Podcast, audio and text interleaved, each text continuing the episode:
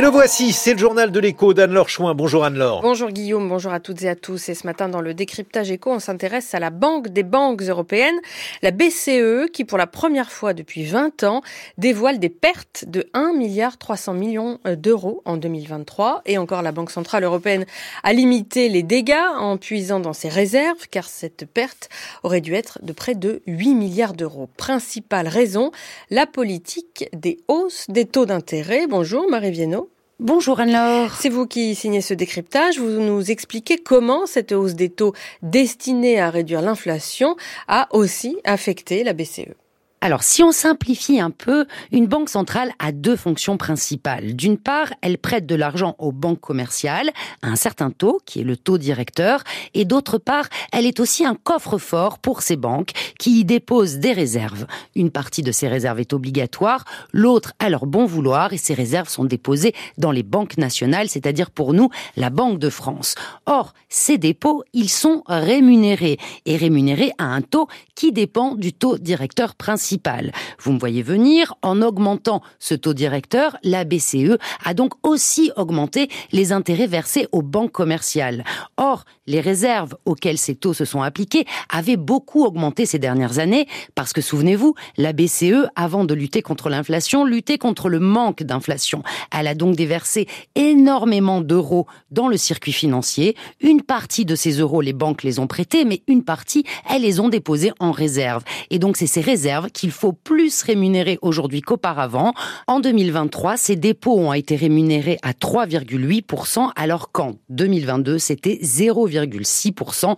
Ainsi s'expliquent ces pertes inédites de 2023.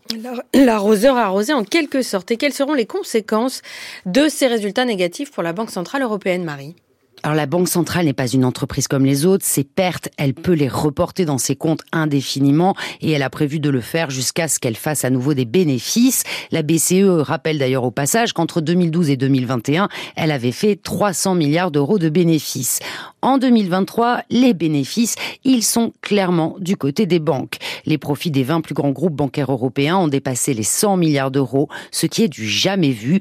Or, la principale cause de ces profits, c'est justement la hausse des taux menée par la BCE, car les banques y ajoutent une marge plus élevée quand elles font des prêts. Alors à la BCE, les conséquences négatives de sa politique, aux banques, les positives, et c'est ça qui pose problème. Un problème politique, estime Isabelle Coupé-Soubéran, une économiste qui plaide pour que la BCE finance directement la transition. Si par exemple la Banque centrale prenait en charge une partie des investissements dans la transition qu'on ne peut pas financer autrement, si par exemple elle subventionnait euh, directement une partie des investissements non rentables. Il y aurait des pertes associées à cela, mais ces pertes auraient comme contrepartie ces investissements avec un grand bénéfice sociétal. Euh, là, c'est absolument pas le cas. Alors ces profits, hein, les banques européennes vont en moyenne en redistribuer 65% à leurs actionnaires.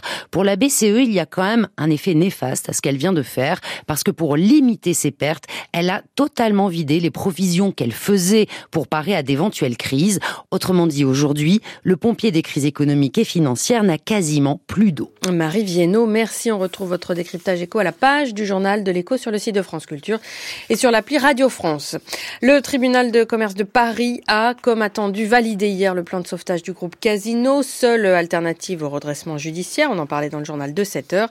Reprise qui permettra d'écraser 5 milliards d'euros de dettes. Et puis, le tribunal de commerce de Lille étudiera, lui, demain, la proposition de reprise concertée par l'État et le groupe Europlasma pour reprendre Valdune, tout dernier fabricant français de roues de train. Proposition qui permettrait de conserver 178 des 309 salariés de l'entreprise basée dans le Nord. Valdune avait été lâché par son actionnaire chinois, puis placé en redressement judiciaire avant d'être érigé par l'exécutif en symbole de la souveraineté industrielle du pays. C'est l'un des deux plus euh, grands groupes d'intelligence artificielle en Europe. Le groupe français Mistral a dévoilé hier un partenariat avec euh, Microsoft et son euh, intelligence artificielle conversationnelle via la création de Le Chat, clin d'œil à ChatGPT, GPT, pardon, qui s'adresse pour l'instant aux entreprises seulement et qui est multilingue. Mistral est valorisé à quelques 2 milliards de dollars, moins d'un an après sa création, en avril 2023. Contrairement à ses homologues américains, il promeut par exemple le développement de modèles en source ouverte utilisables par tous. La France s'est particulièrement positionnée dans la course à l'IA en Europe mi-février. Un hub de recherche dédié a été inauguré à Paris et le pays accueillera la prochaine édition d'un sommet sur la sécurité de l'intelligence artificielle. Enfin, Cuba a enregistré l'année dernière une hausse spectaculaire de ses ventes de cigares, plus 31%, principalement poussée par la forte demande mondiale pour les produits de luxe. Avec la fin de la pandémie, le marché du luxe en général et la consommation de cigares en particulier ont connu une très forte croissance de la demande, analyse un expert dans l'île. En volume, l'Espagne, la France et la Chine sont les trois premiers consommateurs.